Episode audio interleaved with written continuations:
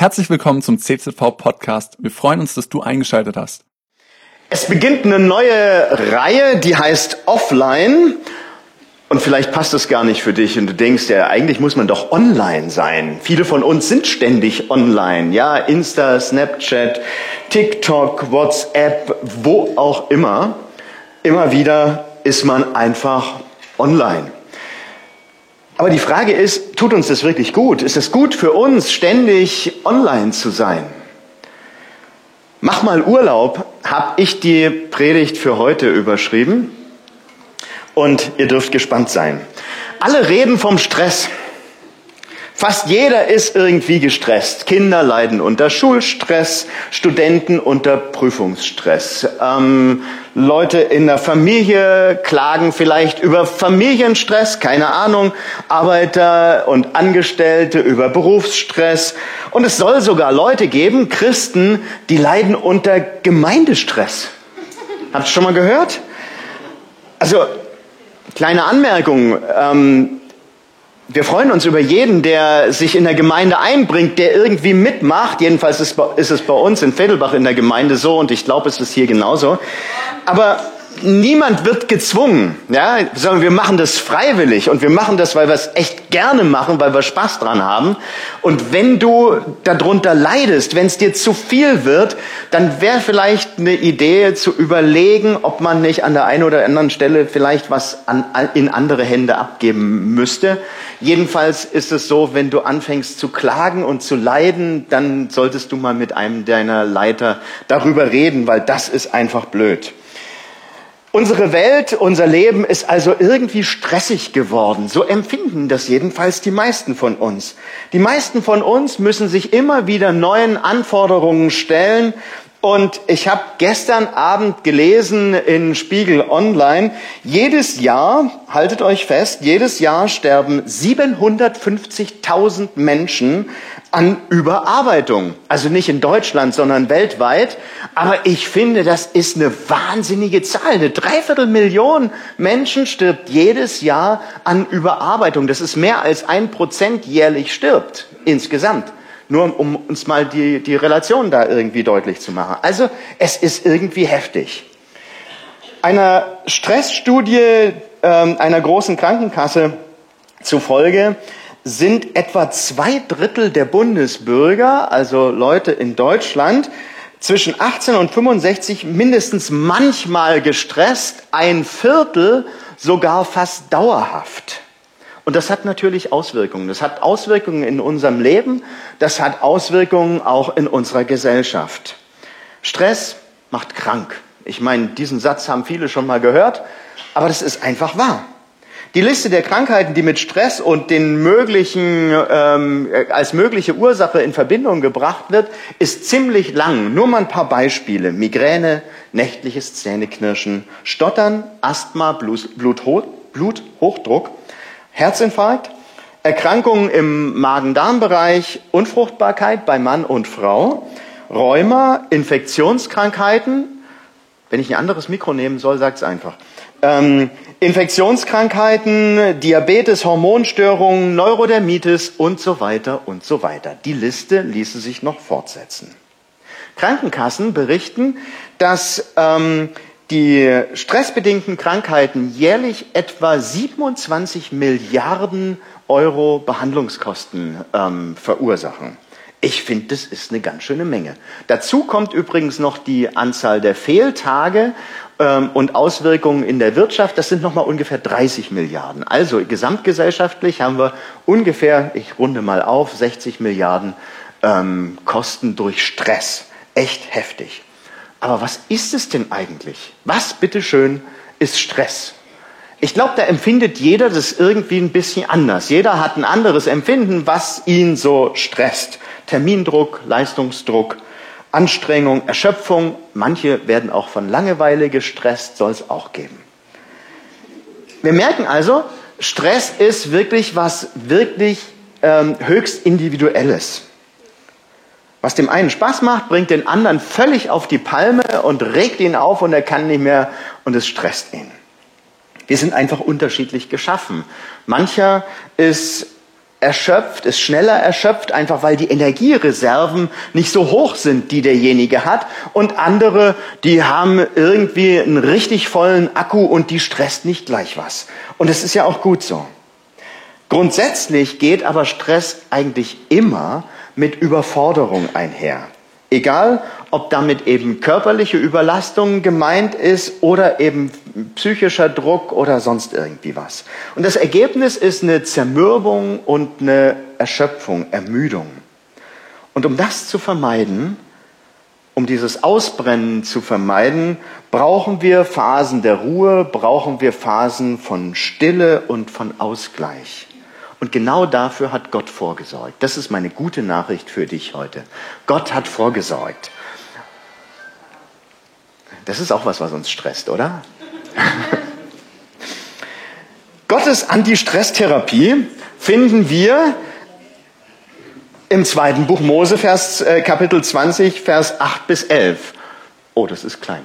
Ähm, ich lese es von hier. Ähm, das ist das vierte Gebot da lesen wir, denkt an den Sabbat und heiligt ihn. Sechs Tage in der Woche sollst du arbeiten und deinen alltäglichen Pflichten nachkommen. Der siebte Tag aber ist ein Ruhetag für den Herrn, deinen Gott. An diesem Tag darf kein Angehöriger deines Hauses irgendeine Arbeit erledigen. Das gilt für dich, deines, deine Söhne und Töchter, deine Sklaven und Sklavinnen, dein Vieh und für alle Ausländer, die bei dir wohnen. Denn in sechs Tagen hat der Herr den Himmel und die Erde, das Meer und alles, was darin ist und darauf ist, erschaffen. Aber am siebten Tag hat er geruht. Deshalb hat der Herr den Sabbat gesegnet und für heilig erklärt. Sabbat. Das ist ja irgendwie ein Wort, was mittlerweile auch in unserem, Gesprach, äh, in unserem Sprachgebrauch angekommen ist. Ähm, ja, da reden Leute von einem Sabbatjahr oder so, habt ihr vielleicht schon mal gehört. Aber was ist es eigentlich? Das hebräische Wort Shabbat, das kommt eigentlich von Shabbat und das heißt aufhören, ablassen oder untätig sein. Also nichts tun. Dieser Tag ist also schon von seiner Grundbedeutung her die Aufforderung zur Ruhe, zur Erholung, zum Entspannen und einfach mal sich zurückzulehnen. Man könnte auch sagen, so wie ich diese Predigt überschrieben habe, mach mal Urlaub. Um der Hektik und um der Geschäftigkeit des Alltags zu entgehen, brauchten also schon die Leute im alten Israel, die Leute im Alten Testament so eine regelmäßige Auszeit. Ich meine, es ist ja erstaunlich, würden wir nicht denken, dass die damals schon Stress gehabt haben. Aber hatten die. Ja, Gott wollte, dass sie den Sabbat zum Auftanken benutzen, dazu sich zu erholen. Und zwar körperlich und auch seelisch. Damit sollte ihnen keine Last aufgebürdet werden, sondern Gott will einfach, dass es uns Menschen gut geht. Er möchte ja etwas für unser Wohlergehen tun. Deshalb macht er das. Es geht nicht um irgendwie ein pingeliges Einhalten von irgendwelchen Regeln. Jesus macht es auch deutlich. Markus 2, 27 bis 28 lesen wir, der Sabbat wurde doch für den Menschen geschaffen und nicht der Mensch für den Sabbat. Deshalb hat der Menschensohn auch das Recht zu entscheiden, was am Sabbat erlaubt ist und was nicht. Jesus macht an dieser Stelle schon deutlich, dass dieses strenge Sabbatgebot aus dem Alten Testament, das teilweise sogar mit der Androhung einer, der Todesstrafe verbunden ist, dass dieses strenge Sabbatgebot des Alten Testaments durch Jesus selber schon erfüllt worden ist. Und deshalb kann dann Paulus im Neuen Testament schreiben, Kolosser 2, 16 und 17, darum lasst euch keine Vorschriften machen über eure Ess- und Trinkgewohnheiten oder bestimmte Feiertage, über den Neumondtag und über das, was man am Sabbat tun darf oder nicht. Das alles sind nur schwache Abbilder, ein Schatten von dem, was in Christus Wirklichkeit geworden ist. Wisst ihr, manche Christen debattieren heute noch darüber, welcher Wochentag nun der richtige fürs Ausruhen ist, welcher der Tag ist, an dem wir ausruhen sollen. Aber diese Frage ist völlig unwesentlich, irrelevant, hat nichts für uns zu sagen, keine Bedeutung. Ja, natürlich, der Sabbat ist der siebte Tag in der Woche. Aber Kern dieses, dieses vierten Gebots, von dem wir hier gerade ausgehen, das, das ist nicht primär, dass man das an einem bestimmten Wochentag tun muss, sondern der Kern dieses Gebots ist, dass wir überhaupt diese Ruhezeiten haben. Wenn Paulus hier den Sabbat als ein Abbild beschreibt, dann macht er deutlich, dass diese wirkliche Ruhe, die für uns versprochen, verheißen ist, dass diese wirkliche Ruhe erst im Himmel kommen wird. Und das, was wir jetzt leben in, im Sabbat, am Sonntag für uns Christen, das ist nur ein Abbild davon. Alles, was wir hier auf Erden erleben können, ist nur ein Abbild dessen, was uns in der Ewigkeit mal erwartet. Und deshalb sind wir auch befreit von der Bürde der, der Sabbatgesetze, die es im Alten Testament gibt. Aber wir dürfen uns an diesen Geboten zum Sabbat orientieren. Dieser 6 zu 1 Rhythmus, der ist einfach gut für uns Menschen. Es tut uns gut, immer mal wieder auszuruhen. Dieser Erholungsrhythmus von sechs Tage Arbeit, ein Tag ausruhen, der ist einfach eine, eine gute Erfindung Gottes. Wir sollen das tun, weil dieser Wechsel zwischen Arbeit und Tätigkeit und Beschäftigung auf der einen Seite und Ausruhen, Entspannung und Erholung eben auf der anderen Seite, weil uns das gut tut. Es geht nicht darum, dass wir Gott irgendwas beweisen müssten an dieser Stelle, sondern Gott schenkt dir etwas. Er will dir ein Geschenk machen mit diesem Tag, mit diesem Ausruhen. Und es geht an diesem Tag auch immer um eine geistliche Ausrüstung, Ausrichtung auf Gott, die eben auch stattfinden soll. Dieser Ruhetag der Woche ist sozusagen ein Mini-Urlaub im Alltag. Diese Abfolge von sechs Tage Arbeit und einem Tag Ruhe, die ist uralt. Wir finden sie schon in der Schöpfungsgeschichte. Das vierte Gebot nimmt auch Bezug darauf. Wir haben es vorhin gelesen, 2. Mose 20, Vers 11, denn in sechs Tagen hat der Herr den Himmel, die Erde und das Meer und alles, was darin und darauf ist, erschaffen, aber am siebten Tag hat er geruht. Deshalb hat der Herr den Sabbat gesegnet und für heilig erklärt. Gott hat geruht. Warum eigentlich? Hat er, war er erschöpft? Ich meine, ist ja irgendwie komisch, ja? Warum muss Gott sich ausruhen? Hat er Ruhe gebraucht? Erschöpft von der Schöpfung? Ja, ganz sicher nicht. Allmacht kann nicht müde werden. Das funktioniert nicht. Ja, das ist etwas, was Gott nicht kann. Gott kann nicht müde werden. Ähm, oder brauchte Gott eine Pause, weil er all seine Ideen verpulvert hatte, weil er alle Ideen rausgehauen hatte und deswegen eben nicht mehr kreativ werden konnte? Nein, ganz sicher auch nicht. Also Allwissenheit kennt keine geistige Abwesenheit, sage ich mal. Das, das geht einfach nicht. Gott ruhte auch nicht, weil er etwa keine Lust mehr gehabt hätte, noch etwas zu erschaffen, er hätte ohne Schwierigkeiten natürlich noch weitere Welten, noch weitere Universen, noch weitere, was weiß ich alles erschaffen können, wenn er gewollt hätte. Aber er tat es nicht. Er pausierte ganz bewusst von seinem Tun. Er pausierte, um seiner Freude über die vollendete Schöpfung jetzt Ausdruck zu verleihen. Gott hat sich darüber gefreut. Ja, in der, in der Schöpfungsgeschichte lesen wir, und Gott schaute an alles, was er getan hatte, und siehe, es war sehr gut. Das bedeutet, Gott hat sich daran gefreut. Und er hat sich einen Tag Zeit genommen, sich wirklich an dem, was er gemacht hatte, zu freuen. Und das ist ein Vorbild für uns. Der Höhepunkt dieses ganzen Schöpfungsberichts ist sozusagen die Einführung des Ruhetages. Finde ich echt genial. Gott selbst hat diesen Ruhetag eingesetzt und er hat es für uns getan, für dich und für mich. Ja, und was machen wir damit? Was machen wir mit diesem Ruhetag? Was machen wir mit diesem freien Tag, den wir haben können? Wisst ihr, wir haben heute so viel Freizeit wie keine Generation vor uns. Noch nie haben Leute so viel Freizeit gehabt wie wir heute. Und doch sind wir heute gestresst wie keine Generation vor uns. Das ist irgendwie verrückt, oder? Und natürlich ist es richtig, dass unsere Arbeitswelt uns heute wirklich viel abverlangt. Keine Frage.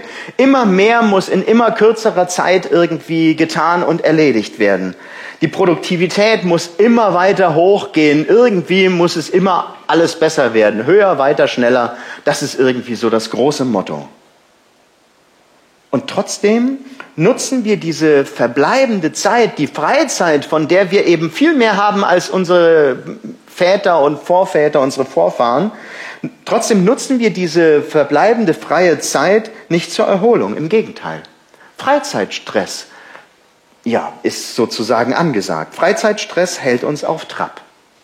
Schlafen, Essen, Fernsehen, was weiß ich, Sportverein, Einkaufstour in die nächstgrößere Stadt, äh, Party, mehr Essen, Kino, mehr schlafen, ein Konzert, ähm, Treffen mit irgendwelchen Leuten, das neueste Rezept von irgendwas ausprobieren und so weiter und so weiter. Nicht zu vergessen all die technischen Möglichkeiten, die wir haben und die wir natürlich auch alle gerne noch irgendwie nutzen.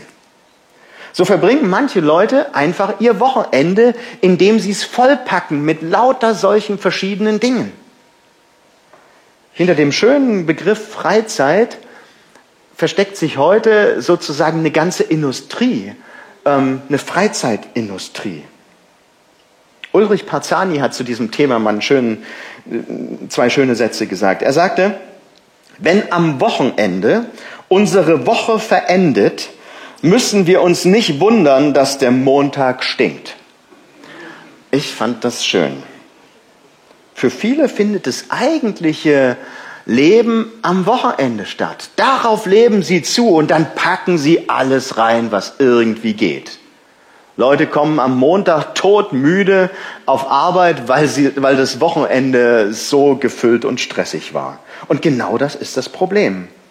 Unser Problem ist dieses volle Programm, in dem Gott keinen Platz mehr hat. Und deshalb brauchen die meisten Leute wohl nicht noch mehr Freizeit, Vielmehr brauchen wir freie Zeit, die wir so nutzen, wie Gott sich das eigentlich gedacht hat. Nämlich, dass wir Gemeinschaft mit ihm pflegen. Ich meine, äh, eigentlich, wem sage ich das? Ihr seid ja hier. Eigentlich müsste man das ja den Leuten sagen, die jetzt gerade nicht hier sind. Deshalb, Cine Church ist super, den Leuten was von Jesus zu sagen, damit sie Jesus erkennen und anfangen, mit ihm zu leben. Der Sonntag soll eine Gelegenheit sein, wo wir unsere Batterien sozusagen wieder aufladen. Und das geschieht in drei Bereichen. Der erste Bereich, den will ich mal nennen, ähm, die Erholung unseres Körpers. Wer nicht entspannt, wird verspannt. Wer nicht lernt abzuschalten, wird irgendwann ausgeschaltet. So ist das nun mal. Immer mal wieder hört man Leute über ihr Leben oder hört man über Leute sagen, sein ganzes Leben war Arbeit. Und das wird dann oft auch noch als besonders ehrenwert und, und vorbildlich dargestellt. Hey, so ein Bullshit. Das ist einfach Quatsch. Wer so lebt, der lebt am Leben vorbei. Im Lichte dieses vierten Gebots ist es eine fatale Feststellung, wenn man über jemanden sagen muss, sein ganzes Leben war Arbeit. Hilfe! Jemand, dessen ganzes Leben Arbeit war, der hat eigentlich nicht wirklich gelebt. Ist doch traurig, wenn man das so sagen muss. Der innere Zwang zur Betriebsamkeit, der kann entarten, der kann zur Droge werden. Und das dann mit allen Folgen, die Suchtkrankheiten so haben. Burnout ist eine der Konsequenzen. Wer niemals Nein sagen kann, und sich keine Ruhezeiten nimmt, der verschleißt sich selber, er macht sich selber kaputt. Und wenn du dich gerade in dieser Beschreibung entdeckst, dann möchte ich dich warnen, möchte ich dich warnen, weiter so zu leben. Und dann möchte ich dich aufrufen, dein Leben zu ändern. Mit dem vierten Gebot will Gott uns eben davor bewahren. Und wie das aussehen kann, zeigt Gott, ja, zeigt Gott und auch David uns in Psalm 23. Psalm 23, Vers 2 lesen wir, der Herr lagert mich auf grünen Auen, Er führt mich zu stillen Wassern. David beschreibt ja in diesem Psalm vom guten Hirten, Psalm 23, eben Gott als einen Hirten, der sich um seine Schafe kümmert, der sich um uns kümmert. Und dieser Vers spricht dabei nicht nur vom Futter, das auf der grünen Aue irgendwie zu finden ist, sondern es geht auch um Erholung. Dieser Begriff erlagert, da steht es noch, erlagert mich auf grünen Auen, der macht das besonders deutlich. Gemeint ist ein sich ausstrecken und hinlegen. Wirklich entspannen. Ich hatte überlegt, ob ich das euch vormache. Ich lasse es lieber. Diese grüne Aue, das ist nicht nur ein Futterplatz, sondern das ist ein Ruheplatz für die Schafe. Und Gott als unser guter Hirte, als dein und mein guter Hirte, der möchte so gerne, dass wir als seine Schafe diesen Ruheplatz finden und wirklich zur Ruhe kommen. Ein paar direkte Fragen. Was muss eigentlich passieren, dass wir zur Einsicht kommen, dass unser Körper keine Maschine ist, bei der man einfach mal so ein paar Ersatzteile austauschen kann oder den man einfach so komplett austauschen könnte? die ganze Maschine austauschen. Gibt es in deinem Leben, in deinem Alltag solche Ruheplätze? Hast du sowas? Ruheplätze am stillen Wasser. Orte, wo du dich einfach ausstrecken kannst, genießen kannst, ruhig werden kannst. Und wann ziehst du dich wie und wohin zurück, um mal wieder die Drehzahl deines Lebens runterzukriegen? Ja, um zur Ruhe zu kommen. Wie machst du das? Also, der erste Gedanke für diesen Mini-Urlaub im Alltag ist Erholung des Körpers. Der zweite, Erquickung der Seele. Psalm 23, Vers 3. Er, also Gott, erquickt meine Seele. Er leitet mich in Faden der Gerechtigkeit um seines Namens willen. Erquicken ist ein altes Wort, man könnte es auch mit Neubeleben übersetzen. Es geht an dieser Stelle um unser inneres Gleichgewicht. Um dieses Gleichgewicht, ähm, ja, dass, dass Gott einfach sehr, sehr wichtig ist für uns. Das bedeutet nicht, dass die Lasten in unserem Leben einfach gleichmäßig verteilt werden sollen, so auf alle Tage gleich viel. Nein, darum geht's nicht. Sondern wenn hier von Erquicken die Rede ist, dann meint das erneuern, wiederherstellen, zurückbringen. Und auch das wird sehr schön am Bild dieses Hirten und seiner Herde deutlich. Schafe haben eine ganz blöde Angewohnheit, habe ich mir sagen lassen. Schafe haben die Angewohnheit, immer von der Herde wegzulaufen. Nämlich immer dem nächsten grünen Halm hinterher. Ah, da ist noch einer, okay, den hole ich mir und dann noch einer und so. Also immer Richtung grüner Halm. Sie laufen ohne auf die Umgebung zu achten. Sie laufen auch ohne auf den Hirten zu achten. Immer wieder führt sie dieser Appetit, den sie haben, diese Lust auf das grüne Gras in die Irre. Und leider gleichen wir Menschen eben in dieser Hinsicht wirklich Schafen. Auch wir rennen immer wieder der nächsten Verlockung hinterher. Ah, da ist ja noch irgendwie was. Dann noch irgendeine attraktive Freizeitbeschäftigung. Ach, das könnte man auch noch machen. Und schon packen wir unseren Tag und auch unser Wochenende voll. Aber Gott will das nicht. Wie der Hirte seine Schafe sucht, so will auch unser Vater im Himmel ja uns nachgehen. Er möchte dafür sorgen, dass wir zurückkommen, dass wir bei ihm sind dass wir zurückkommen, wenn wir uns von ihm entfernt haben, dass wir zu ihm zurückkommen. Und wie macht er das? Er tut es unter anderem durch sein Wort. Psalm 19, Vers 8 und 9, da lesen wir, das Gesetz des Herrn ist vollkommen, es erfrischt die Seele. Die Ratschlüsse des Herrn sind zuverlässig und schenken den Unverständigen Weisheit. Die Gebote des Herrn sind richtig und erfreuen das Herz. Die Vorschriften des Herrn sind klar und schenken Einsicht. Das bedeutet, falsche Vorstellungen werden, werden korrigiert. Und da, wo wir auf krumme Wege gekommen sind, wo wir vom richtigen Weg abgekommen sind, da will Gottes Wort uns zurückholen, wieder ja auf den richtigen Weg bringen. Diesen guten Einfluss soll das Wort Gottes in unserem Leben, in deinem und in meinem Leben haben. Es sind Gottes Wegweisungen, die uns ermahnen, Ruhe zu suchen. Nicht nur für unseren Körper, sondern eben auch für unsere Seele. Wir brauchen regelmäßigen biblischen Input. Wir brauchen Lehre aus dem Wort Gottes. Wir brauchen das, um die Belastung einer neuen Arbeitswoche oder einer neuen Schulwoche oder einer neuen Studienwoche oder was auch immer deinen Alltag so bestimmt, um das bewältigen zu können. Meine Frage an dich ist, tankt deine Seele wirklich genug Kraft? Hast du Orte, wo du Kraft tanken kannst? Oder ist, dir, ist bei dir beständig diese Warnlampe an, die zeigt, dass der Tank fast leer ist? Was wirst du tun, um diesen, diesen Zustand zum Besseren zu ändern? Was wirst du verändern in deinem Leben? Mini-Urlaub im Alltag. Der erste Bereich war ähm, Erholung des Körpers, der zweite Erquickung der Seele, der dritte, der jetzt kommt, Erfrischung des Geistes. Eine Umfrage hat ergeben, dass jeder Dritte sich am Sonntag langweilt und das auch noch als Stress empfindet.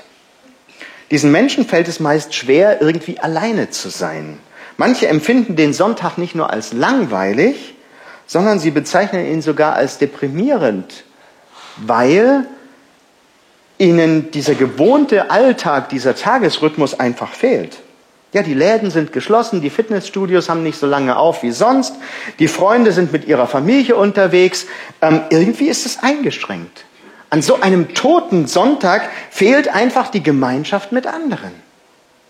Und genau in diese Sichtweise spricht das vierte Gebot hinein. Denkt an den Sabbat und heilige ihn. Aus der Sicht Gottes ist der Sonntag der Tag der Gemeinschaft. Dieser Tag soll als heilig, als besonders betrachtet werden. Er soll reserviert sein für Gott. Er soll reserviert sein für das Erleben des Gottesdienstes. Und deshalb führt dieser Ruhetag geradewegs hinein in die Gemeinschaft mit ihm und er befreit sozusagen von Langeweile und auch von Einsamkeit.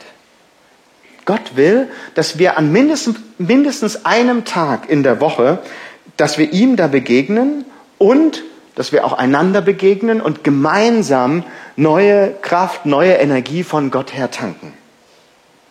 So können wir diesen größtmöglichen Nutzen aus dieser Einrichtung Gottesdienst herausbekommen.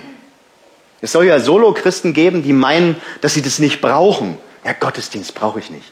Ja, gerade jetzt so in der Corona-Zeit. Ah, ich kann mir das alles auf, äh, im Livestream angucken. Alles toll. Und da kann ich mir auch noch verschiedene Gottesdienste angucken. Von der Gemeinde XY und vom CT, äh, äh, vom Dankeschön, CZV.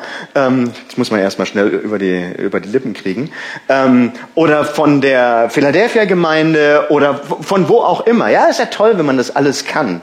Aber ich glaube, das ist nicht so das Richtige. Solche Solo-Christen, ich glaube, die verpassen was. Sie vergessen, dass es nicht um eine Frage des Bedarfs geht, sondern dass es eine Frage der Berufung Gottes ist. Gott will, dass sich sein Volk trifft zur Ermutigung. Das haben die, haben die alten Israeliten schon getan. Immer wieder haben sie sich getroffen in den Synagogengottesdiensten.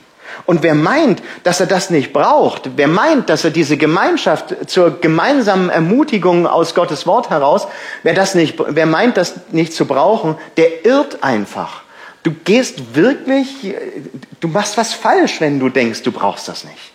Aber ihr seid ja da, also ihr macht's ja richtig.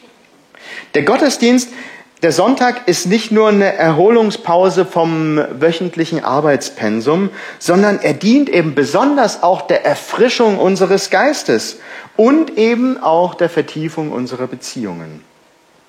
Wer am Sonntag arbeiten muss, sollte versuchen, sich einen anderen Tag regelmäßig rauszusuchen, wo er diese, die, diese Funktion des Sonntags haben kann.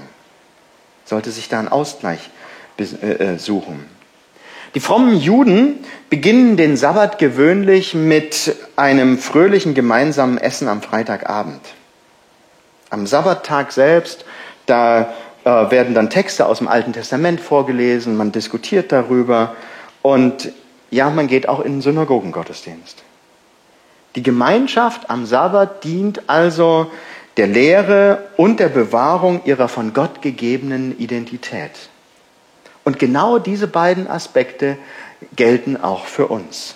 Es geht auch für uns um Lehre und um Bewahrung unserer von Gott gegebenen Identität, unserer Gemeinschaft. Der Sonntag für, ist für uns heute sowohl ein Geschenk als auch eine Anweisung, beides.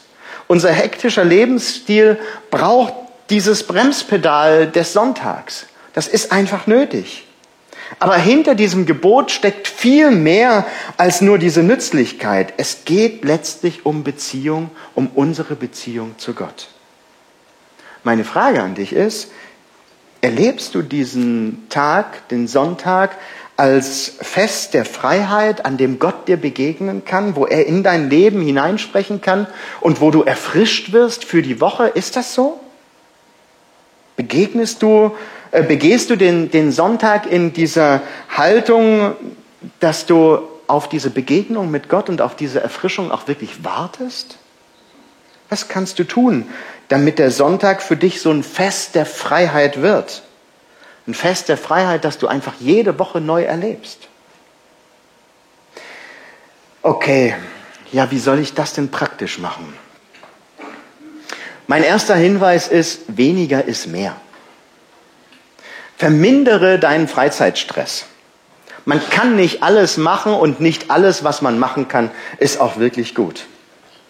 Mein zweiter Rat an dich, fang schon am Samstag an, am Samstagabend ähm, dich auf den Sonntag vorzubereiten. Ich will euch erzählen, wie wir das machen. Wir als Familie machen das so, oder ich versuche das zumindest mit meinen Kindern, das so zu machen, ähm, dass wir am Samstagabend, ich nenne das immer ein kommunikatives Essen haben. Das heißt, äh, ich plane ein Essen ein, wo man nicht nur den, den äh, fertig gefüllten Teller auf den Tisch stellt, ähm, sondern wo man sich vielleicht irgendwie selber was machen muss. Also äh, ich mache zum Beispiel dann eine, eine, einfache Art von Fondue. Oder ich mache Krebs mit meinen Kindern. Oder wir grillen gemeinsam oder so. Ja, irgendwas, was Zeit braucht und wo man gezwungen ist, nebenher miteinander zu reden und sich auszutauschen. Und wenn das nichts für dich ist, kannst du auch was anderes machen. Kannst zum Beispiel Spiele machen. Nimm doch den Samstagabend und mach, mach einen Spieleabend draus. Wovor, wovon ich abraten würde, ist ein Videoabend, weil dann guckt man nur in die gleiche Richtung. Also irgendwas zu suchen, wo man gemeinsam was macht, wo man sich austauscht. Und dann nutze diesen Sonntag als Mini-Urlaub und nimm mal die Art und Weise, wie die Juden den Sabbat begehen, so als Orientierung für dich. Die nehmen sich Zeit für Gemeinschaft mit Gott und alles ist vorbereitet, weil Arbeit an diesem Tag verboten ist. Selbst das Essen ist vorbereitet. Und wenn die am Sabbat Eier essen wollen, dann müssen die am Tag vorher, am Freitag gekocht werden. Und dann werden die in, äh, mit, mit, ganz kleiner, äh, mit ganz kleiner Flamme auf dem Herd weiter warm gehalten, damit die Eier dann am Samstagmorgen warm sind, damit sie nicht mehr arbeiten brauchen. Ich finde, das ist eine gute Idee. Reduzier doch mal deinen Aufwand. Du brauchst, es braucht doch nicht immer das riesen Sonntagsmenü, kein Fünf-Gänge-Menü, sondern versuch mal, das ein bisschen zu reduzieren. Noch ein Tipp. Nutze so einen so Mikrourlaub. Und zwar jeden Tag. Was meine ich damit? Deine stille Zeit. Deine Zeit mit Gott jeden Tag. Und bitte, sieh das nicht irgendwie als eine Verpflichtung an, als etwas Lästiges, was du machen musst, sondern versuch dir das als Oase in deinem Alltag zu gestalten. Such dir einen schönen Platz. Mach dir irgendwas Leckeres zu trinken, einen leckeren Cappuccino oder einen guten Tee oder was auch immer du gerne magst. Ähm, und nutz das. Und dann plane auch größere Auszeiten, also auch mal einen Urlaub oder ein verlängertes Wochenende. Ich möchte dich einladen. Ich möchte dich einladen, diesen Sonntag zum, zum Mini-Urlaub in deiner Woche zu machen. Runterzuschalten. Und diese Aufforderung, mach mal Urlaub, wirklich wöchentlich neu ernst zu nehmen. Ich möchte dich einladen, da eine Entscheidung zu treffen an diesem Sonntagmorgen. Gottesdienst nicht als eine fromme Pflichtübung, sondern als ein Ort der Begegnung, auf den du dich freust. Und ich möchte dich einladen zu Jesus selber. Vielleicht denkst du, vielleicht bist du heute zum ersten Mal in diesem Gottesdienst und denkst dir, Mensch, eine tolle Idee, wirklich sich da ein bisschen freizuschaufeln und, und ein bisschen zu entspannen in der Woche ist echt eine klasse Idee, das nehme ich mit. Es ist toll, wenn du das mitnimmst, aber ich möchte dir noch was sagen. Weißt du, wenn du das nicht mit Jesus machst, wenn die Gemeinschaft mit Jesus nicht drin ist an diesem Sonntag, dann verpasst du einfach was. Die Gemeinschaft mit Jesus ist das Beste, was wir haben können. Jeden Tag und eben besonders auch am Sonntag. Dazu lade ich dich ein. Ohne Gott und ohne diese Beziehung zu ihm werden wir immer wieder erschöpft sein. Dann können wir nicht wirklich entspannen. Ich möchte gerne beten. Jesus, ich danke dir. Ich danke dir für dieses vierte Gebot und ich danke dir für diese Idee des Ruhetages. Ich danke dir dafür, dass wir den Sonntag als den Tag deiner Auferstehung feiern dürfen, als den Tag, wo wir mit dir Gemeinschaft haben dürfen und wo wir Gemeinschaft untereinander haben dürfen. Das ist so großartig. Hab vielen Dank dafür. Herr, ich bitte dich um Vergebung für unsere Geschäftigkeit. Herr, bitte vergib, dass wir uns so leicht immer wieder ablenken lassen von dir, von dem, was wirklich wichtig ist in unserem Leben. Und Herr, wir wollen unseren Blick wirklich ganz neu auf dich ausrichten. Egal wie lange wir schon mit dir unterwegs sind, wir wollen uns neu ausrichten auf dich. Cool, dass du dir unsere Predigt angehört hast. Wir hoffen, sie hat dir geholfen und wir wollen dich ermutigen, auch während der Woche Teil einer Kleingruppe zu werden. Schreib uns einfach eine E-Mail an podcast.czv-kreuzheim.de oder komm einfach am Sonntag in unseren Gottesdienst. Folge uns außerdem auf Facebook oder Instagram für alle weiteren Infos. Wir freuen uns auf dich.